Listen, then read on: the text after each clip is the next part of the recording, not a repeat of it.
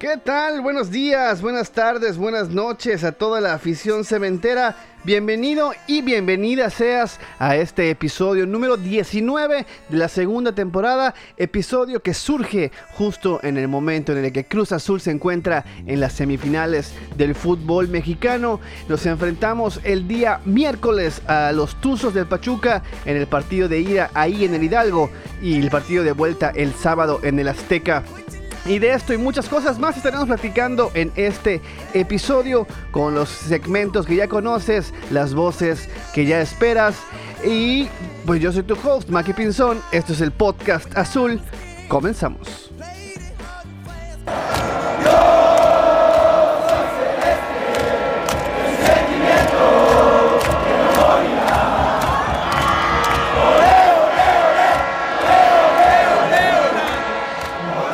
Esto es el podcast azul.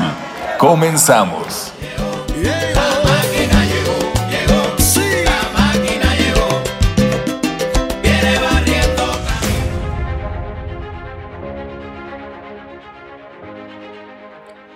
¿Quién iba a decirlo al iniciar el torneo? Nadie podría vaticinarlo. Ni los más positivos lo imaginaban. Menos después del frustrante torneo anterior. Y menos después de ver el terrible partido que dimos en Torreón en la jornada 1 enfrentando a Santos. El inicio fue dubitativo. Logramos ganar hasta la jornada 3 y a los tumbos. De visita y casi sin merecerlo por apenas 1 a 0. La prensa dijo que fue apenas un golpe de suerte. La afición desbocada reclamaba el bajo nivel. Nuestro director técnico pidió tiempo para plasmar su idea. Después de todo tenía apenas unos días en el banquillo. Así estaba el ánimo. Y poco a poco las cosas fueron cambiando, primero paulatinamente, con un montón de trabajo y con mucha seriedad en la dirección técnica. Con una plantilla chambeadora y humilde, con Juan Reynoso asumiendo su rol de líder en Cruz Azul. Nuestro equipo hiló una racha prolongada de partidos sin perder, y los medios cambiaron su percepción sobre nosotros. Empezaron a ver a Cruz Azul como aspirante al título, y acabamos la regular con apenas dos partidos perdidos. Nuestro anterior campeón goleador se quedó cerquitita de volver a coronarse. Le faltó bien poquito en realidad, pero, pero siguió anotando en la liguilla. Sin embargo, había otros que también buscaban lo mismo y se auguraba que sería una buena competencia. El América de Solari se ganó el respeto de los demás y llegó a tener un nivel muy alto, pero fue cayéndose poco a poco. León lucía como un cuadro muy serio y muy fuerte, con altísima calidad en su plantilla. Por otro lado, hubo equipos que decepcionaron bastante. Tigres no logró ni siquiera calificarse y luego los dirigidos por Bucetich, allá en Jalisco, fueron un tremendo fiasco. Tomás Boy solo pudo obtener 6 triunfos y su equipo quedó fuera de la liguilla. Y así nos encontramos en la liguilla, con unos cuartos de final que lucían complicados y no lo fueron tanto realmente vistos panorámicamente. Y luego las semifinales. Dos partidos que ganamos con solvencia para jugar la final contra León y derrotarlos con aquel penal de película que cobró Carlos Hermosillo con el rostro ensangrentado y un chaleco antibalas. De eso hace 8562 días. Paralelismos que ilusionan más si vemos la fotografía del capitán de aquel equipo. El último capitán campeón alzando la copa con una sonrisa gigantesca. Y luego miramos a la banca, a la banca de ahora, para ver al mismo sujeto, Juan Máximo Reynoso Guzmán, con varios años encima, menos pelo y un semblante bastante más serio, pero con idéntica ilusión por romper la racha sin campeonar. Rómpela, Juanito, rómpela. Por ahora me despido. Yo soy Armando Vanegas, Arvanegas en Twitter, y esto es Historia Azul. Muchísimas gracias, mi querido Armando Vanegas. Y sí, como todos ustedes. Yo creí que estaba haciendo una narración de este torneo. Eh, gran, gran cápsula como siempre, mi querido Armando. Muchas gracias.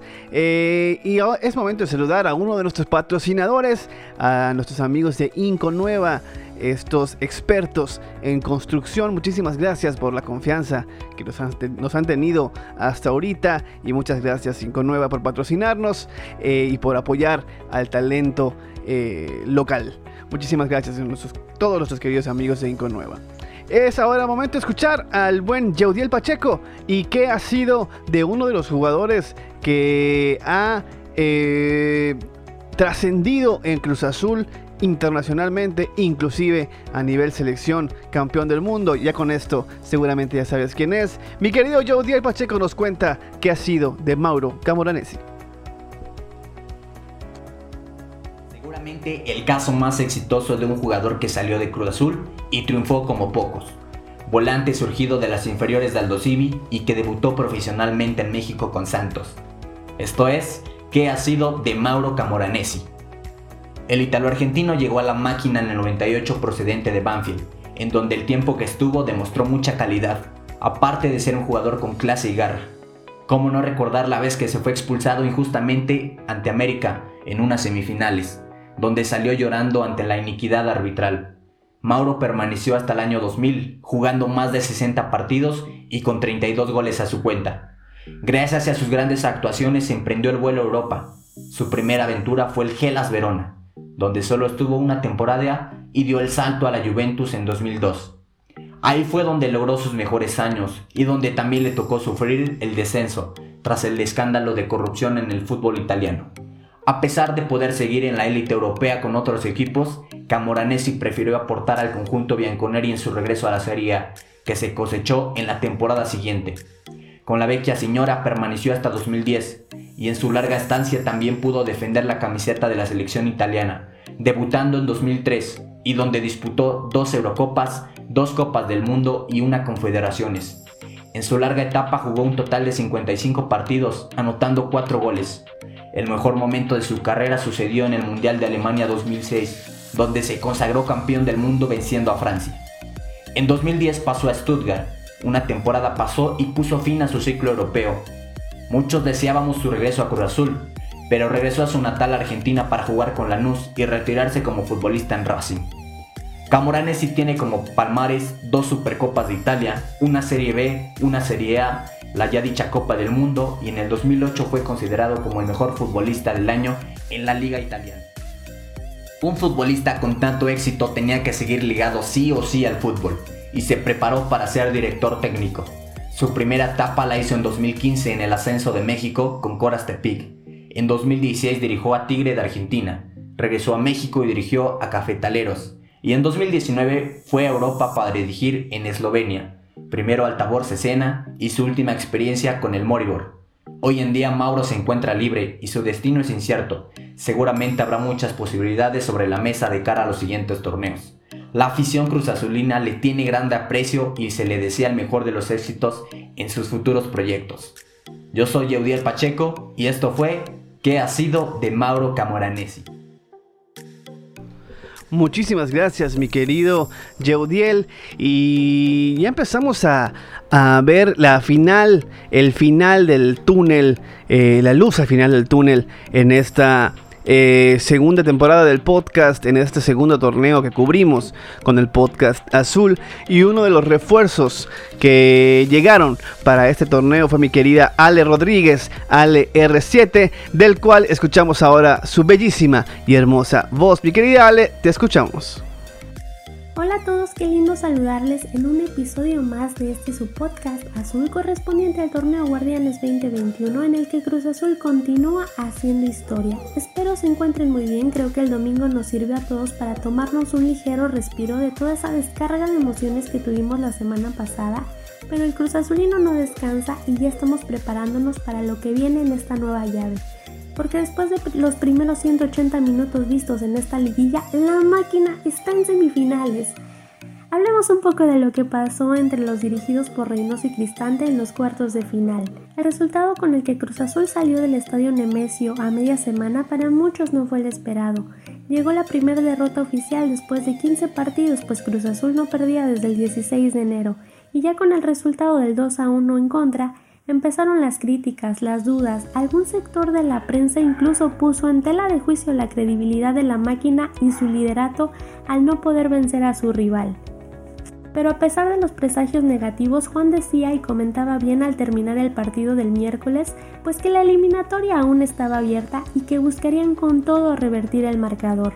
Lo más cuestionado en este primer compromiso, además de las decisiones arbitrales, fue la alineación que el técnico peruano utilizó para este partido, sentando a Jonathan y para darles la titularidad a Walter Montoya y a Brian Angulo. Todo esto ahora sabemos se debió a un manejo de partido, pues se dice que en el vestidor incluso ya sabían de la decisión de Juan Reynoso y la respaldaban. Y así fue como el técnico decidió manejar la eliminatoria. Nos fuimos de Toluca con una derrota de 2 a 1 y a esperar el sábado con la adrenalina en alta por todo lo que pudiera pasar. Llegó la vuelta en el Azteca y ya sabíamos que Toluca no era un flan. Venían motivados, nos ganaron la ida, echaron al campeón del torneo pasado en la repesca. Comenzaba el partido con un Cruz Azul que se fue al frente como esperábamos, asumió la responsabilidad de ir a buscar el triunfo desde el silbatazo inicial. Gritamos gol a los 10 minutos de iniciado el partido por cortesía de Angulo con una asistencia de Rodríguez. El global 2-2. Un poco de oxígeno para nosotros, pero solo fue eso, porque ni 5 minutos duró la ventaja, ya que con una anotación de Alexis Canelo nos empataban en el Azteca. Después del empate, Cruz Azul insistía, pero resulta que el guardameta que recibió 24 goles en la campaña, el sábado tenía una suerte y estaba haciendo la figura de los diablos en esa primera mitad. Se sacaba todo.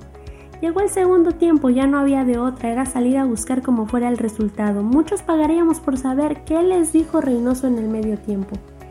A Toluca no le quedó de otra más que atacarnos a contragolpe, porque Cruz Azul insistía, el reloj, avanzaba y venían las imprecisiones. Yo ya estaba que se me nublaba el juicio.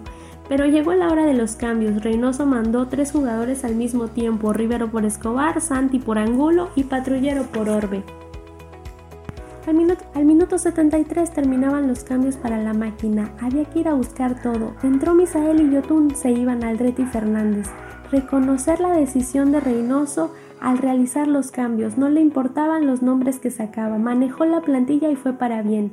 Con un Cruz Azul tirado al frente y en una muy buena jugada de Misael, con un taquito para Romo, nos marcaron el penal cobrado por Rodríguez. Mis oraciones a estas alturas del partido ya estaban presentes. Cobró y se resbaló. Es lo que les digo, nos pasan cosas como en el pasado, pero con finales distintos. Del minuto 80 al final del partido parecía que el tiempo no avanzaba, pero llegaría la asistencia de Jonathan para que al final Santiago Jiménez nos hiciera gritar gol por tercera vez en la noche. Y qué bueno, porque ya pasaban de los 90 minutos. Y así terminamos tranquilos. Ese gol vino a borrar cualquier fantasma de gol en el último suspiro del partido. Y así fue como la máquina se llevó la eliminatoria. Destaco lo fuerte que luce Cruz Azul, las ganas, la lucha, salen a apretar y en el momento que se les llama cumplen. Se nota un equipo que respalda a su técnico, se ve el buen ambiente en cada festejo de gol, la gente en el Azteca apoyando incansablemente también hay que destacarlo.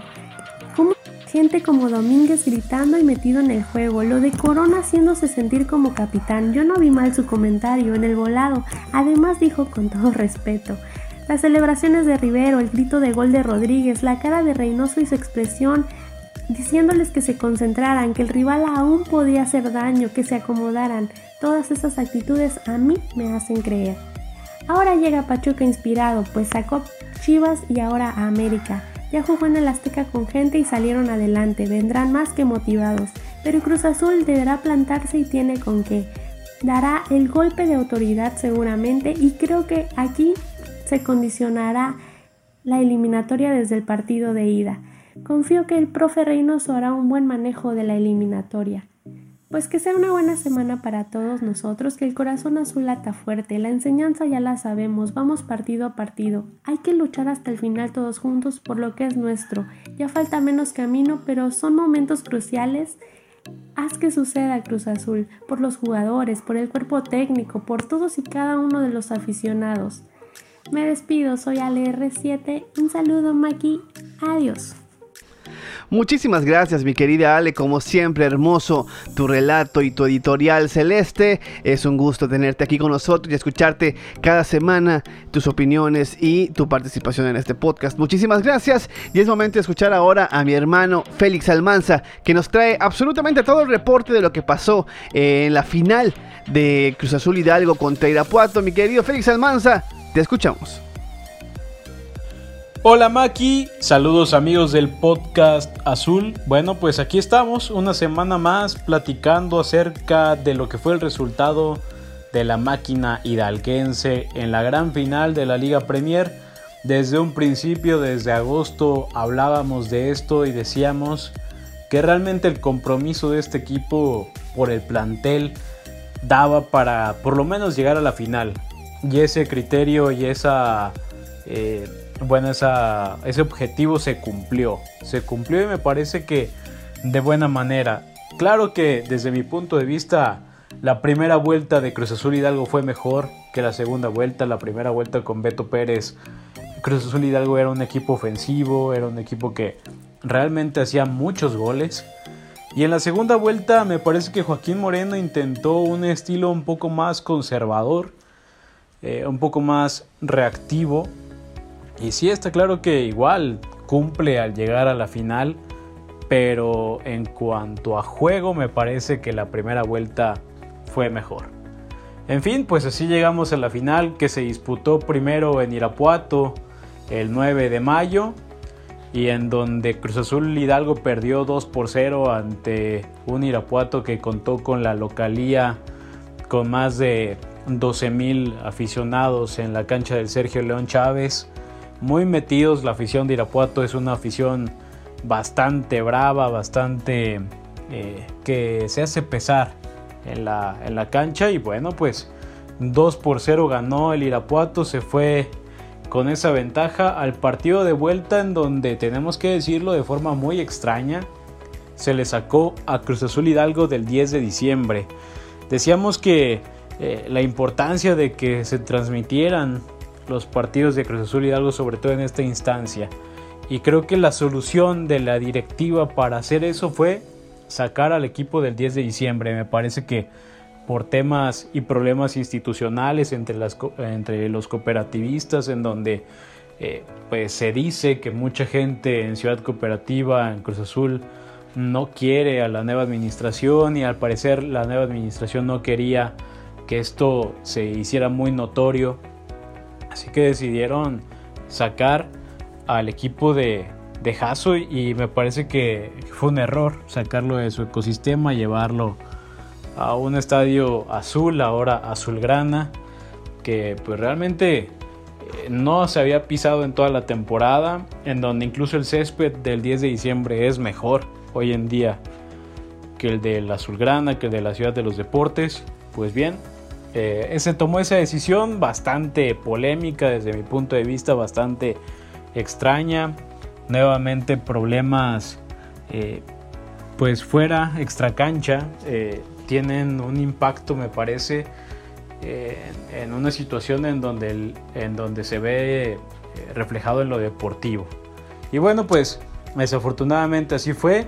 Se decía que este, este cambio de sede también podía llevar a que entraran a afición, pues no fue así, tampoco, tampoco se dejó entrar a la afición, así que me parece que está claro que esto fue un tema, primero de que no podían transmitir, no sabemos por qué desde allá, o porque no los dejaron transmitir desde allá.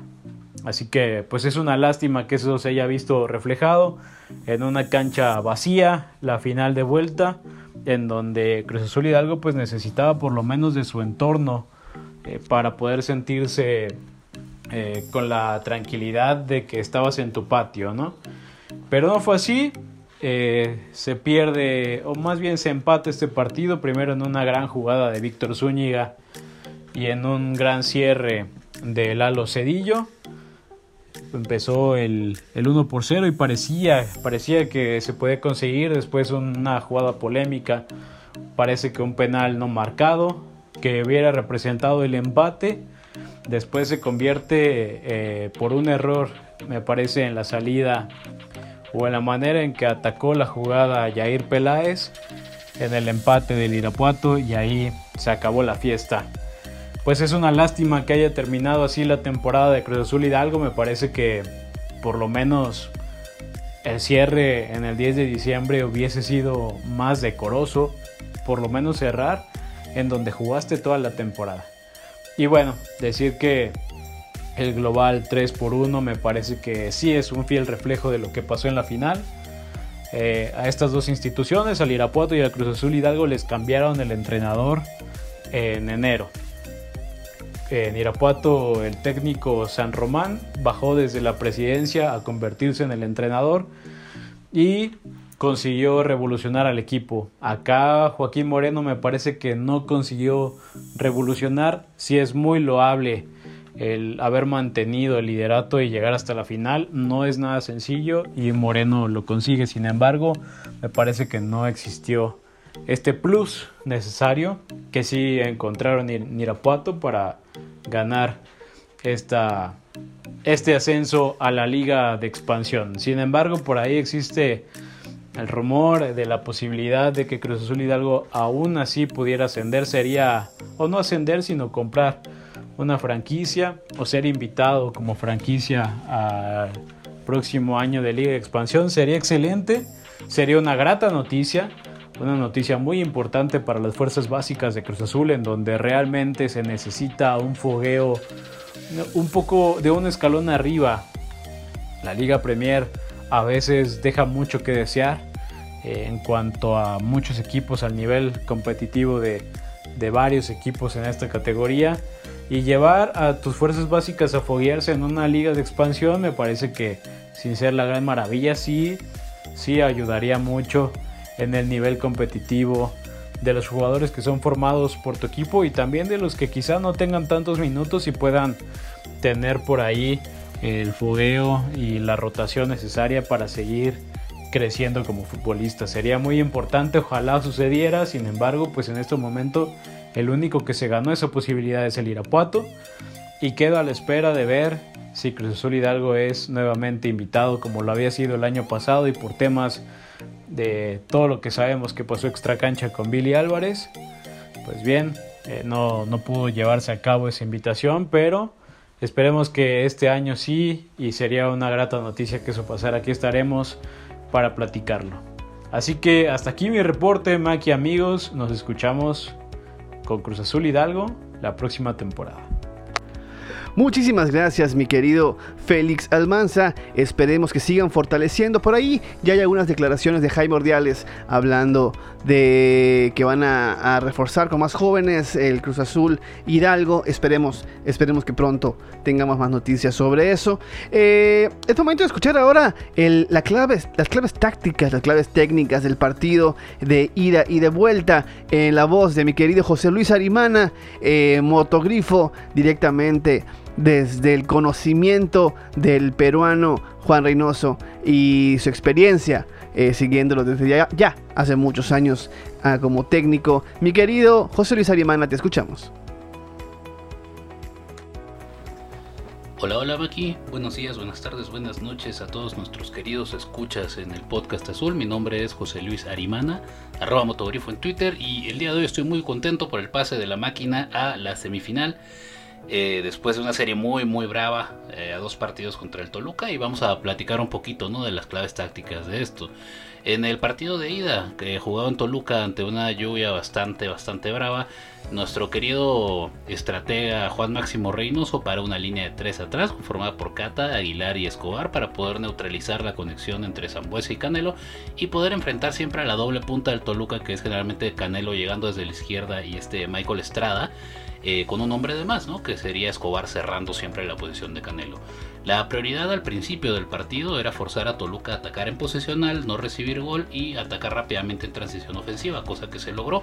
Para el minuto 10 realmente el partido era completamente de Cruz Azul, se estaba logrando el, eh, el plan eh, de ataque en el que se buscaba a Romo por arriba con un servicio largo y que luego dejaba que las segundas jugadas fueran recogidas por Paul Fernández, por Vaca, por Rivero y inclusive por Montoya que estaba ¿no? actuando en la, en doble punta, pero mucho bajaba también como mediocampista más. Entonces hubo un, un momento bastante, bastante agradable en el cual estábamos generando todo eh, a, a mitad de cancha, a tres cuartos de cancha. Lástima ese momento es interrumpido por el penal que eh, comete Escobar y el gol ¿no? que, que- que mete Toluca. Afortunadamente se puede empatar rápido y eh, sin mayores sobresaltos termina el primer tiempo. Para el segundo tiempo sale el equipo igual y no está funcionando el plan de la misma forma, así que para el 60 sale Montoya y Vaca y entran eh, Cabecita Rodríguez y eh, Orbelín Pineda. En el minuto 80 salen Romo, Rivero y Angulo y entran Yotun, Elías y Jiménez y esto acaba con unos 20 minutos de acoso que bastante fuertes contra el Toluca, pero aún así eh, se nos escapa el empate de las manos, ¿no? Nos salva Corona, de hecho, de una contra por ahí del 85-86 que pudo significar un 3-1 a favor de Toluca en este primer partido. Para la vuelta, se arriesga con la línea de 4, error que pagamos un poquito caro con el gol de Toluca, pero se coloca el equipo en un 4-2-2-2 para poder presionar alto y acosar al rival desde el inicio del juego, ¿no? Acción que resulta en el gol de Angulo el minuto 10. Eh, teníamos el partido 1-1 en el primer tiempo en ese punto. Eh, se estaba utilizando más que nada Paul Fernández como un eh, medio centro, como un organizador, un tipo al que le salieron dos piernas más para poder darle pases a absolutamente todo el resto del equipo y que se lo cargó al, al hombro y por lo tanto termina fundido, ¿no?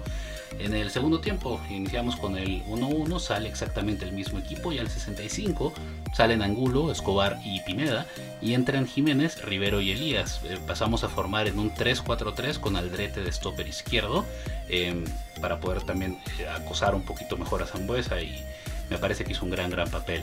Para el minuto 73 están saliendo Aldrete y Paul Fernández, que como digo estaba fundido, y entran en su lugar Misael Domínguez y Yoshimar Yotun. Y volvemos al 4-2-2-2 con todos los jugadores teniendo la labor de hacer coberturas defensivas al momento de una transición rival. Eh, cabe destacar el rol de Alvarado que jugó todos los minutos de los dos partidos a un nivel impresionante. Alvarado y Rivero se dedicaron realmente a poder atacar y defender cada quien por su banda y eh, nos colocaron en una muy muy buena posición eh, contra el rival, lo cual siempre pudo desencadenar en Cruz Azul teniendo buen tino al ataque y una buena recuperación en transición defensiva. Por el momento, eh, esto es todo. El plan de Juan Reynoso ha salido a la perfección y yo creo que es un gran plan porque si tu peor, peor escenario posible es regresarte de Toluca con solamente desventaja de un gol y habiendo metido gol de visitante para poder sentenciar el partido en la vuelta, entonces el plan es bueno. Señores, me despido, esto es todo y recuerden, no importa qué tan fea se vea la turbulencia, el cielo sigue siendo azul. Hasta la próxima. Muchísimas gracias, mi querido José Luis. Y ahora es momento de escuchar a mi querido Ricky del Hoyo y el antiresumen de la jornada. No sin antes recordarles que tenemos eh, la ropa oficial de Cruz Azul con nuestros amigos de gambetita.com y que aquí en la descripción del podcast puedes entrar al link en el cual te dan un descuento si pones, eh, si entras a partir de, ese link eh, y compras sus productos oficiales de Cruz Azul. Recuerden en gambetita.com. Y ahora sí, te escuchamos, mi querido Ricky del Hoyo y el antiresumen de la semana.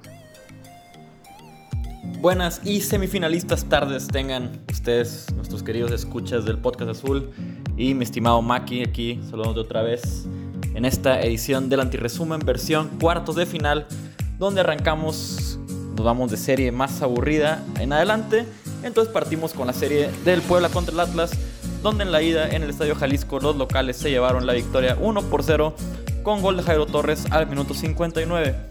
Pero en la vuelta en Puebla, al minuto 70, Anderson Santamaría se tropezaría con una ciclovía y terminaría marcando autogol tratando de rechazar un peligroso centro por derecha que buscaba los pies de Ormeño, con lo que Puebla se clasificó a las semifinales por posición en la tabla.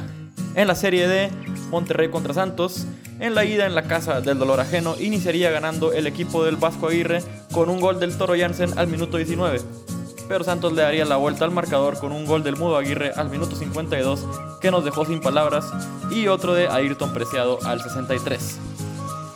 Ya en la vuelta en Monterrey, en el estadio BBVA, los Rayados se irían al frente con un golazo de Maxi Mesa al minuto 30.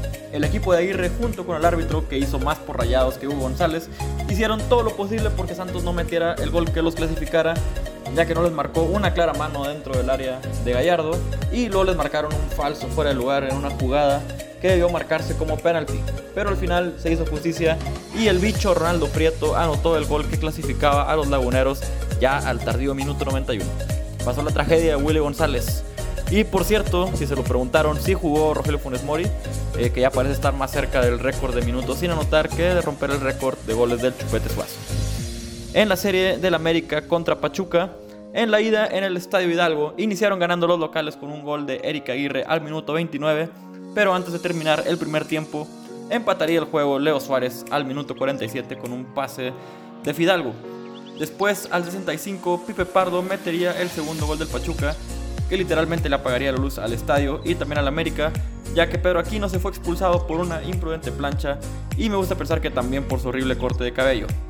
Ya al minuto 94, Luis Chávez ampliaría la ventaja de los locales para el juego de vuelta.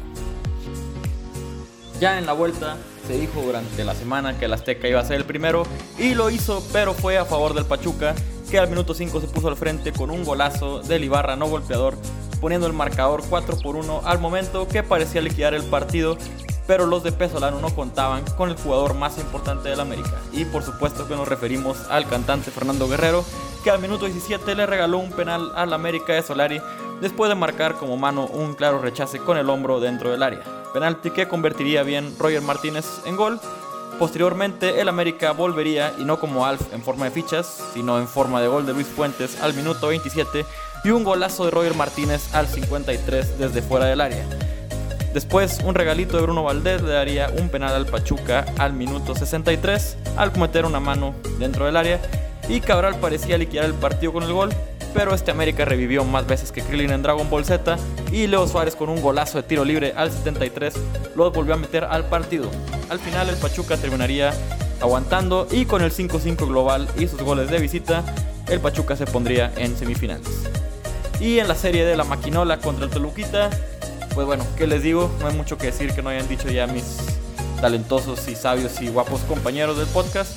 Más que no hay otra manera de pasar más que sufriendo y sintiendo que nos recogía Diosito en cualquier momento a llevarnos ahí a su lado a descansar por fin de este sufrimiento que es el Cruz Azul.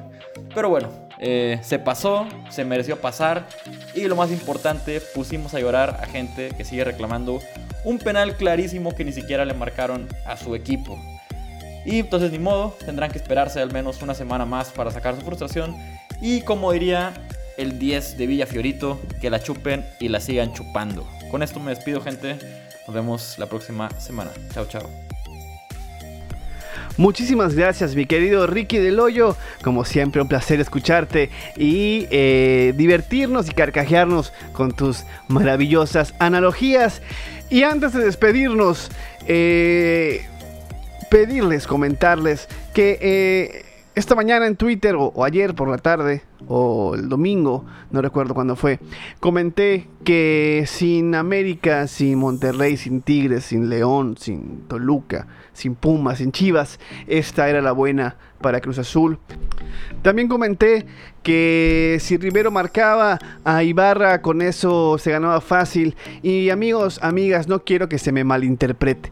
Eh Obviamente no va a ser un partido fácil, obviamente es Pachuca viene embalado, viene con cinco victorias y una derrota eh, ahora contra el América y no va a ser ningún, ningún partido ya en esas instancias, es sencillo, es una realidad, eh, únicamente es una expresión, es una opinión de un servidor al calor del... El, fuego y el, el, calor del juego de ayer eh, contra, el, contra el América. Y pero sí quiero dejar algo muy claro. Nosotros como afición tenemos un rol. Como hosts de este podcast eh, tenemos, un, tenemos un rol cada uno de los elementos de este podcast también. Pero ahí queda, ahí queda nuestra opinión, nuestra, nuestra manera de alentar al equipo, nuestras, nuestras letras pues escritas en este ámbito digital. Ahí quedan. Los jugadores están muy concentrados, inclusive antes de estos partidos, antes de liguilla, Romo y algunos más habían comentado que aprendieron del partido contra Pumas, de estar pensando partido a partido. Algo que ha hecho muy bien Reynoso enfocarlos a los partidos y a los minutos, a cada minuto poner su atención plena en cada partido y aquí nos toca apoyar, nos toca creer, nos toca confiar, nos toca disfrutar. Es poco probable que disfrutemos los partidos porque pues Cruz Azul, ¿no? Pero amigos, eh, vamos, a, vamos a vivirlo, estamos en semifinales y justo justo en el ciclo en el que acaba, en el que acaba el- en diciembre el, el proceso de Siboldi, justo ahí estamos en este momento. En una semifinal contra un rival duro, eh, que pues inclusive Pumas eh, venía mejor, venía mejor posicionado aquella vez, aquella semifinal, y esta vez eh, pues hay mucha diferencia en puntos entre Cruz Azul y Pachuca y veremos cómo será el funcionamiento, pero vamos a creer, vamos a creer que, que este ciclo que ahora empieza a cerrarse con los semifinales, ahora en la etapa de Reynoso, eh, va a tener una, una mejor conclusión que la manera como acabó el proyecto de Siboldi. Yo creo en eso, estoy seguro que no va a terminar de la misma manera y espero, espero que el próximo lunes o el próximo martes estemos hablando aquí de que vamos a enfrentar la final contra Santos o contra Puebla y que se hable de una, de una fiesta eh, celeste en la final de, esta, de este torneo que está a cuatro partidos de acabar. Dos son los que nos importan esta semana. La ida y la vuelta contra Tuzos. Eh, recordar que contra Tuzos tenemos una deuda. Hay una final en el 99 que se pierde. Hay una final de CONCACAF que se pierde en el último minuto con un gran equipo eh, celeste que también tenía un gran equipo Pachuca. Y tenemos deudas pendientes que espero este equipo tenga el hambre y tenga eh, la sed de vengar y de imponer su estilo de juego. Y en Juan Reynoso confiamos. Queridos amigos, yo soy su host, Maki Pinzón. Y esto fue el podcast Azul. Después de una gran campaña, Cruz Azul es campeón del fútbol mexicano. Pérez Guevara que silba en este momento, Cruz Azul es campeón. Cruz Azul es campeón. Se acabó, Cruz Azul es campeón. El Cruz Azul es campeón. El árbitro dice se acabó. Campeón, del fútbol mexicano, el equipo de la Cruz Azul.